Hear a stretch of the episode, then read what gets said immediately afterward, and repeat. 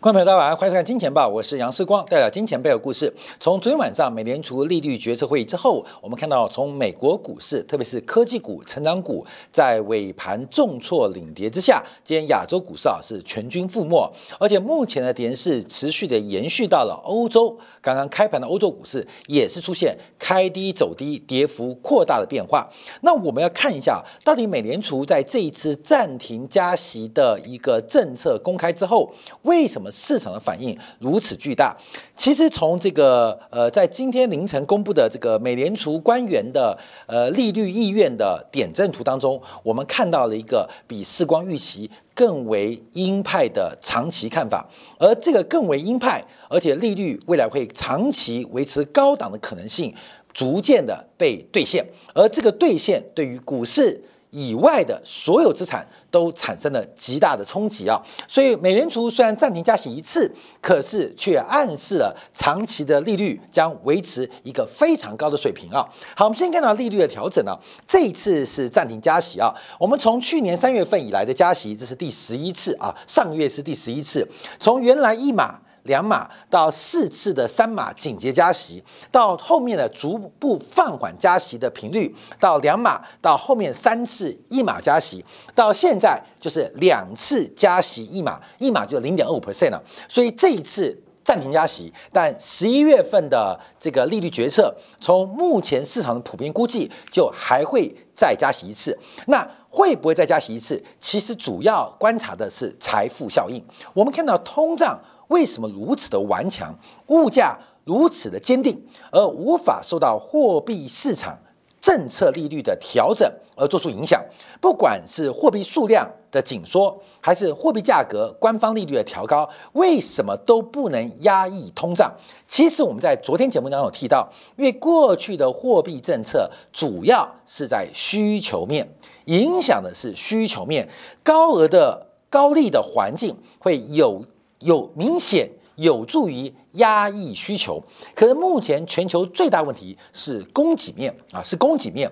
但以美国为首的经济学家或经济学派不愿意承认供给面的问题，因为这个供给面问题啊，我在昨天节目也特别提到，这是一个左派的问题，这可能要解决供给面问题，就要回来读读马克思，读读传统的古典经济学派，而这对于当代的这个主流的。美式经济学啊，其实有冲突的，在顶层的政治哲学是有冲突的，因为美国是一个自由、追求自由主义，不管在经济、在金融，是在政政治跟社会，其实都是绝对的这个相信自由市场，甚至有点叫放任啊，这个也不会太过分啊。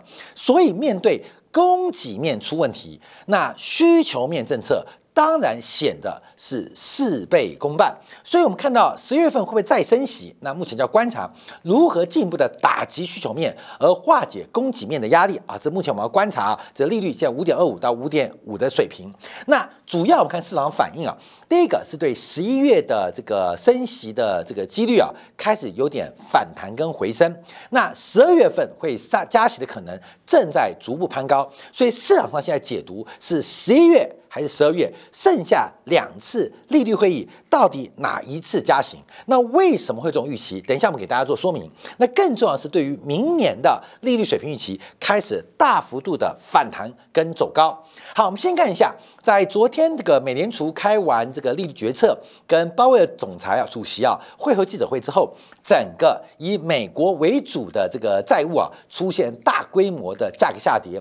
那从利率的表现，我们看明显，包括。像十年期国债收益率更是创下了十六年以来的新高，三十年期的国债收益率也创下上一次奥巴马任内政府关门的危机以来的新高，五年期、两年期都创下次贷海啸爆发以前的利率新高，所以目前所有利率水平都在突破两千零六年那一次的升息峰值，这是近代近四十年来。非常罕见的，过去四十年啊，我们看啊，不管利率的周期是紧缩还是宽松，但基本上紧缩周期是不太会超过前坡紧缩周期的高点，甚至宽松周期的低点会比前次宽松周期的低点来得更低。所以美国的官方政策美联储非方瑞的利率通道是一路的向下，一路向下，也使使得债券价格，包括债券以外的债价格，是一路由左下到右上啊，折现率不断的走低。可现在要观察一个转折啊，就从利率水平啊，这一次可能会突破上一波周期的高点。那这个就是一个时代的一个重大的一个讯号啊，跟警讯啊，就是低利化的环境不在，而高估值资产高估值时代也要宣告终结。所以，我们看到，包括以台北股市为例啊，目前这个右侧的逃命坡啊。感觉已经已经完成，而且宣告结束。在今天的重挫之下，这个颈线能否有手，剩下不到百分之一的差距。看到美国股市同样的相同形态，咱们从月的周期或月的 K 线观察，也像是右侧逃命坡的结束。那初跌段结束之后，出现了反弹。这反弹从去年第四季、去年第一季到现在，那未来的主跌段。会不会开始发生？从过去历当中，这个非常像两千年。第四季的状态，好，两千年第四季的状态，真正的跌势会不会在今年第四季或是明年初展开？从利率水平跟债券价格，目前就有这个味道。好，美国国债价格大跌，连带的拖累全球国债的大跌。我们看到，包括加拿大国债继续创下十五年的价格新低，而利率新高；德国国债收益率也创下十二年新高。法国国债的殖利率也是十年新高，包括了像西班牙、纽西兰，甚至我们看到日本，目前国债收益率都创下九到十年新高。那日本国债收益率正在进兵日本央行的底线百分之一啊，百分之一，今天又来到了零点七五一。所以美国的加息使得全球央行的货币政策就遭遇到极大压力。我们以台湾央行为例啊，台湾地区央行今天下午的利决策是稳定不变。维持不变，那随之而来的是台币在今天再度重演啊，来挑战去年啊，是去年十一月以来的新低，挑战去年十月低点三十二点三四五、三十二点三。因为台湾央行不升息的举措，使得资金的流向出现非常明显变化，所以外资就大举的抛售在台湾估值过高而报酬率偏低的货币。跟货币以外的资产，使得台币再度重贬。假如去年的三十二点三被贬破，台币将要创下六年来的新低，六年来新低。而三字头的新台币将会形成一个新常态。那到底是小三？还是大三啊？是三十二块还是三十四块？那未来的控制就非常离谱了，就来观察。因为我们前波段啊，才在前几天我们提到三十一点八到三十二块钱是整个新台币从技术面做观察的蝙蝠满足，就是第一波的对称的蝙蝠满足。那假如台湾央行决策失误的话，第二波会发动吗？假如第二波发动的话，那台币就不是只创下六年新低哦，就有可能创来挑战本世纪的低点哦。假如第二波会展开的话，那这个空间是非常非常惊人的。所以我们看到美国国债的大跌跟美元的强升，让全球央行陷入一个非常困难的举措。所以在经典部分啊，等我马上分析一下，包括英国央行决策。包括瑞士央行决策，包括瑞典央行决策，包括巴西央行决策，包括印度、印尼央行决策，都在今天啊，分别先后都出现了最新的判断。所以这个鲍威尔的讲法，使得大家市场上的反应啊，出现了一个非常非常大乱。好，那什么样的原因让市场上感觉阴风阵阵啊？阴风阵阵，就是公布的点阵图。这个点阵图啊，每一点都代表一位委员对于未来。政策利率水平的看法。好，那我们看一下这边啊，分成两个角度啊。一个蓝色的是今年啊，大概六月份啊，六月份当时的点阵图的分布。那最新是紫色线啊，就是昨天啊，就今天凌晨公布的点阵图。好，当然因为到了年底啊，所以这个点阵图会收敛啊，因为答案公布了嘛，所以对于二零二三年的利率水平预测。基本上就会出现答案。那现在是五点二五到五点五点二五啊，五点二五到五点五的水平。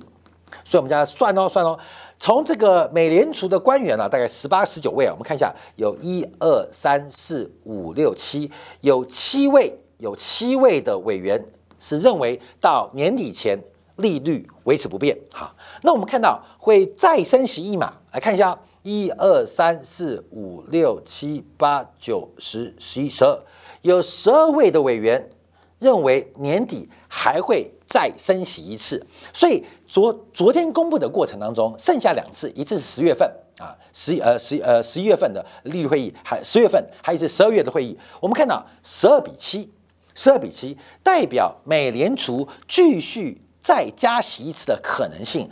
非常非常高，那这个就会跟我们今年年初预期啊，美联储的十二道金牌，美联储十二道金牌，我们回到二月份的看法，回到二月份看法，那当年的十二道金牌是宋高宗把岳飞给召回，把岳飞召回，那美联储的十二道金牌到底召回的是什么？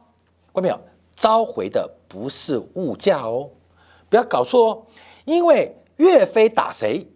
岳飞打的是金国啊，岳飞是打的是金国，而宋高宗当年为了他自己的政治判断，把岳飞叫回来，所以货币政策升息十二次，主要的对象，我认为是需求端最后还没有有效反应的财富效应，也就是资产价格过高，导致了整个市场的供需。出现了收入以外的失衡，产生了收入以外的失衡，所以我们可以看到这个全球其景气啊，感觉实体经济不好。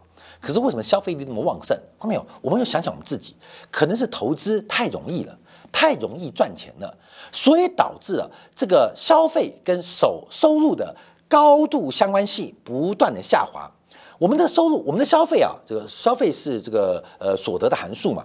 那我们看到，那所得直接影响消费。那除了工薪、工资所得之外，假如我有别的所得，譬如说理财，譬如说投资的收益，假如它变成一个常态化、长期化，就像以台湾上为例啊，越来越多啊这种纯股的 ETF，什么按月配息、按季配息的 ETF 出现，导致这种恒常所得已经。是工资单一变数不能衡量的啊，单一变数的，因为很多人叫叫被动收入啊，光美你大家都听过，现在大家不讲说要找创造被动收入吗？就是房子就是当包租公，股票就是买一些长期会分配红利的，那这些概念啊，什么叫做被动收入？这个被动收入啊。一般来讲，我们在经济学分析上叫做恒常所得。我们要创造一个收入，它跟主动收入一样。那什么叫主动收入？主动的工资也是恒常所得。一旦被动收入的预期产生，就会形成另外一个恒常所得。所以目前观察失业率，观察美国的工资，会忽视到。包括了台湾的同胞，包括了大陆同胞，包括日本观众，甚至美国投资人，他的另外一个收入。所以这个十二次的金牌，十二次的升旗，主要我认为打击的是财富效应，打击的是财富效应。好，第二个观察啊，所以我们看到会再升级一次的可能性啊，从目前的十九位的投票委员当中，这个倾向是相当鹰派。那吓坏市场的是二零二四年的点阵图。二零二四年跟六月份相比啊，那整个它的利率中枢的预期是出现了向上的移动啊，向上移动。我们看六月份怎么估计啊？因为当时六月份呢，其主要的委员最多的，其中有六位委员呢，大概预估美国会降息四码，在今年六月份。这些具有决定权的委员们，其中有三分之一认为，二零二四年有降息一个百分点、降息四码的机会啊，降息四码机会。有的比较乐观的，甚至为明年第一季三月份就会开始降息。可在今天公布最新的数据，这个大面积降息预期的委员们啊，这个叫做兵败如山倒啊，灰飞烟灭，只剩下两位。而最鸽派，甚至为降息五码的委员，也改变了立场，出现了大面积的向上移动啊，向上移动，使得明年降息的可能性或降息的空间。大幅的超出大家原先的估计跟预期，也就是这个点阵图公布，引发了美国股市跟债券市场，还有商品市场，在昨天凌晨的全面重挫跟下杀。因为利率一旦维持的更久，对于投资、对于估值都会非常大的冲击跟影响。假如我们换一个图观察啊，就是拉出这个叫曲线图啊，就更明显了。整个利率周数水平从原来的灰色线正在往橘红色线移动，整个政策利率水平出现了向上全线的移动，不管是鹰派的还是鸽派的啊，基本上全线往上做移动。那我们再看一下，因为就在。昨天呢，这个《华尔街日报》就美联储传声筒的记者还特别提到，特别警告市场哦，要注意点阵图啊，注意点阵图。从点阵图观察的中枢中位数啊，什么叫鸽派？百分之四点六啊，百分之四点六啊，百分之四点六。假如四点六的话，就代表美联储这次会议是一个非常鸽派的。那假如是百分之五点一的话，那基本就是超级鹰派；只要是百分之四点九的话，就是鹰派啊，就是鹰派。那我们看这二零二四年的预。国那现在很明显看到这个利率水平是往上做移动啊，往上做移动，可能会介于在百分之五的水平，也就是昨天晚上美联储除了主席之外，除了副主席之外，除了理事之外，包含了十二家分行的行长，普遍。都是远远的超出我们的观察。好，这就是一个美国大跌的原因啊啊，引发全球大跌。好，这是我们要做观察的。好，那看我掌握。那另外啊，美联储也调整了整个经济的展望，而这个经济展望拉升的速度非常快啊，从从从从从三月份到六月份，从六月份到九月份都是出现大幅度的上调。就是美联储对于经济成长 GDP 的估计是连续两次大幅下调上上调，本来预估啊可能是在零点四啊以上啊百分之一左右，往上调升的在零点四百分点到百分之一，那这一次又往上调升，调升到百分之二点一的水平。同时，对于物价水平，二零二四年的物价水平仍然仍然是非常非常的悲观跟保守。好，这个这个解读啊，就是我们之前提到，直利率倒挂。美元的利率期限结构的倒挂是美国收割全球财富最恐怖的手段啊！最恐怖手段，我一直提醒大家，为什么美国经济会强成这样？直利率倒挂这种直利率期结构期限结构的一个呃这个负斜率或倒挂，是一个非常不正常的状态，而也代表全球被美国收割。再讲一次，直利率倒挂。这边指的是期限，我们给的是 T，这边给的是直利率的报酬，短端高于长端，也就是短端的利率是大于长端的利率。这边是美国释放美元，释放美元所收取的收益由美联储决定，长端是美国向全球收回美元所要付出的报酬，长期维持在。一个百分点，长期维持一个百分点。从狭义的美元资产或广义的跟美元定价有关资产，可能有二十兆，升到两百兆之多。用百分之一的结构，不断向全球来吸收财富。后面要注意啊，因为美国 GDP 就是二十多兆嘛。假如全世界全世界有两百兆跟美元有关的债务，我们看到什么 LIBOR 啊，包括这些 SOF 啊，很多的这个呃金融资产都是跟美元直接或间接捆绑啊，所以债务啊、商业融资啊等等广义。那另外包括资产以美元做定价的啊，基本上大概全球超过两百兆啊，超过两百兆，两百兆用百分之一，用百分之一来吸血，那对于美国 GDP 就是。百分之十的增长，就是将近百分之十的增长。所以为什么美国经济那么强？我们讲倒挂的这个呈现啊，不正常的结构导致全球的财富不断被美国割韭菜。那这怎么形成的呢？因为我们提到直立曲线，它是一个直利率概念，它就是市价跟它的这个报酬率的关系嘛。那我们就用 R 好了，它是这个关系嘛。那并不是报酬率走高，而是价格抬太高，价格太高会导致分母变大，导致个数字往下。那什么意思呢？为什么会倒挂？因为所有长天期的价格都出现了价格泡沫。那为什么会价格泡沫呢？所以美国人昂萨犹太人为什么那么厉害？他操作所有人的风险偏好。那你买的越多，你手上越多多单，就让值域曲线可能倒挂更严重，而且甚至维持倒挂的状态。那这个操作就使得，所以我那时候不客气讲，假如。你是以美国作为主要竞争对手，那你绝对不能看多，绝对不能看多。但我知道，大多人呢都是心爱祖国，身在美国，心爱祖国在美国，所以我们看到，哎，大家都买嘛，你一买就完蛋啊，一买就完蛋。你买的越多，不管你是房子，不管是你的债券，甚至是股票，你买的越多，美国就有更多的底气。大家众志成城，输血给美国，所以为什么美国美联储可以三番两次的不断调高 GDP，就是这个倒挂关系，这个财富效应，我们特别跟大家做分享跟观察啊。好，再往下看一下，好，这是我们之前啊，在九月十四号当时解读美国物价水平啊，因为这物价水平会受到积极的因素，所以我们一支金钱豹一支用一个算法，就是把过去四年的复合年增率算出来，让你看到，其实你看到的物价。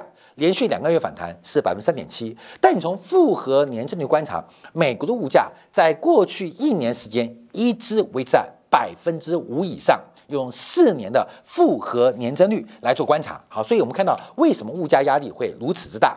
好，最后我们看一下美联储啊，昨天主席啊鲍尔在两点半进行的这个记者答问环节，那这次讲的更久，五十三分钟。好，第一个记者就提问了。英国金融时报啊，为什么美联储会认为目前联邦基金利率还不够，还不够严格？二零二四年的预测降息的路径为什么会变慢？而且实际利率还要提高百分之五十，为什么啊？为什么？他提到了现在实际利率现在是现在是是有实质意义的正值。呃，世界日正值，那我们需要采取限制性政策，这样我们才能把通胀降到目标水平。关于整个经济预测，提醒投资者，它是预测，而是而不是一个被协商或讨论过的一个计划。他看到的是十九个票委所提出预测，进而给出的中位数，中位数。所以整个的预测，它反映的是经济活动比我们预期的还要强劲。我还是维持我们论点，因为。美国这十九位委员，包括美国华尔街，包括美国白宫智库，他不能想象，原来全球的投资人如此如此愚蠢，没有可能倒挂那么久，不可能倒挂那么久。过去倒挂持续三个月很正常，六个月有点久，这次倒挂超过一年，所以为什么美国经济在消费在整个罢工不断传当中还会那么强？我讲句实在话，这个倒挂者投资人怎么会被调动的那么容易啊？丢一个 NVIDIA，派一个华人丢一个 AI 的题材，全世界就一哄而上，股价就水涨船高。对于明天跟未来，就是认为会更好、更好、更好。怎么那么好忽悠啊？怎么那么好糊弄啊？全球第一大科技股苹果不敢讲 AI，全球第二大科技股微软开始减少对 AI 的投资。这不是妙吗？连全球最大的伺服器代工厂商广达林百里也说：“我不是 AI，我只是做加工的。”所以很妙，你知道吗？就这些人说：“哎，你要注意哦，要注意风险哦。”可散户一拥而上啊，一拥而上啊！这是为什么美国经济预期如此之强？我们就一直从倒挂做观察。好，另外我们看到这次啊，对于中性利率给出了一些方向上的指引啊，这 CNBC 提顿的。基于各种原因啊。中性利率更高于当前估计，但我们尚不清楚，因为有可能是限制的时间不够，而限制的持续时间也不够长。好，中性利率会不会抬高？一定抬高。为什么？因为全球化的破碎、中美矛盾，它代表的是债务人跟债权人他们彼此发生关系的基础。已经回到了过去，这使得美国长期低价的这个债务的成本来源已经逐步消失，所以中性利率可能会高于更更之前的估计。好，最后要提到油价，那这次鲍威尔对油价有给出了一个非常重要的看法，哎，我觉得很特别，因为过去啊，美联储主席或美国货币官员对于油价通常是不会给出太多意见。啊，太多意见。那他提到了一个很重要哦，第一个，能源价格会影响支出，但随着时间推移，能源价格走高会影响消费者通胀预期，但能源价格对于经济走势没有太多的预期作用。我们倾向忽略能源价格的短期波动，并且关心核心通胀。那而且问题是，能源高油价能够走多久？我们还必须观察这些宏观的经济影响。那在福斯商业台再问一次，他认为能源价格不能反映经济是否是吃紧的一个讯号。所以这次鲍威尔对于油价的看法是非常非常强烈的表态。这个弦外之音，我们就要花点时间来慢慢消化。原油价格不再能反映全球实体经济的供需关系，原油价格不再能反映全球的景气变化。那原油价格要反映什么呢？原油价格要反映什么呢？鲍尔留了一个很大的空间，让各位看官们自己脑补。那什么是影响原油的价格？这个也留下一个非常大的想象空间，尤其过去几个月，我们丢出了一个假设，就是美元跟油价竟然出现了正相关的发展。美元跟油价在过去长久以往都是负相关的一个关系，可过去几个月，油价跟美元竟然形成正相关的变化，所以美元的转强跟美国紧缩有关。那油价转强对于新兴市场的经济发展。也会产生紧缩效应。那美元乘上油价，那就不是双重效果，它可能是三重打击，可能是四倍的影响性哦。所以，我们来看看油价的发展。好，油价同样我们画侧幅满足啊，因为从整个大底线之后来到第一波，那第一波油价的满足点啊，只要我们简单的用计分析估计啊，大概在九十四块左右的水平，九十四块水平。那当然，油价昨天是拉回，前天也是下跌。那目前油价有点小的这个以六十。分钟线啊，有点假突破的味道。那油价有没有可能再来挑一次涨幅满足九十四块机会？而到到了涨幅满足的时候，还有没有可能再拉出第二波？再拉出第二波，这个就要看美元变化。既然美元跟原油共振，油价涨，美元就会涨。那反过来讲，只要美元续强，油价就会再涨第二波，所以到底要怎么做观察？好，休息片刻，我们要从今天的英国央行决策，还有今天包括了瑞典央行、瑞士央行这些发达国家决策，再配合新兴市场，像印尼央行维持利率不变，而巴西央行则是坚决的选择进行降息零点五个百分点。美元的强弱是汇率，汇率是两国货币交叉的比率，就如同新台币一样，在台湾央行的鸽派却引发了新台币的猛烈抛售，所以油价涨不涨看美元，美元涨不涨看油价。那美元涨不涨，油价涨不涨，已经脱离了如鲍威讲的实体供需，纯粹是看各国央行的货币政策错误发生的。可能性有多大？好，休息片刻，我们在经典部分，我们要先观察啊，这个美元站上一百零五，而全球央行这是超级央行中大家利率决策的一个考量，该升的没升，不该降的跑去降息，到底代表什么样意图？另外，人民币的中间价跟离岸价、在岸价创下了近年来最大价差，这代表什么样的意涵呢？休息片刻，马上再回来。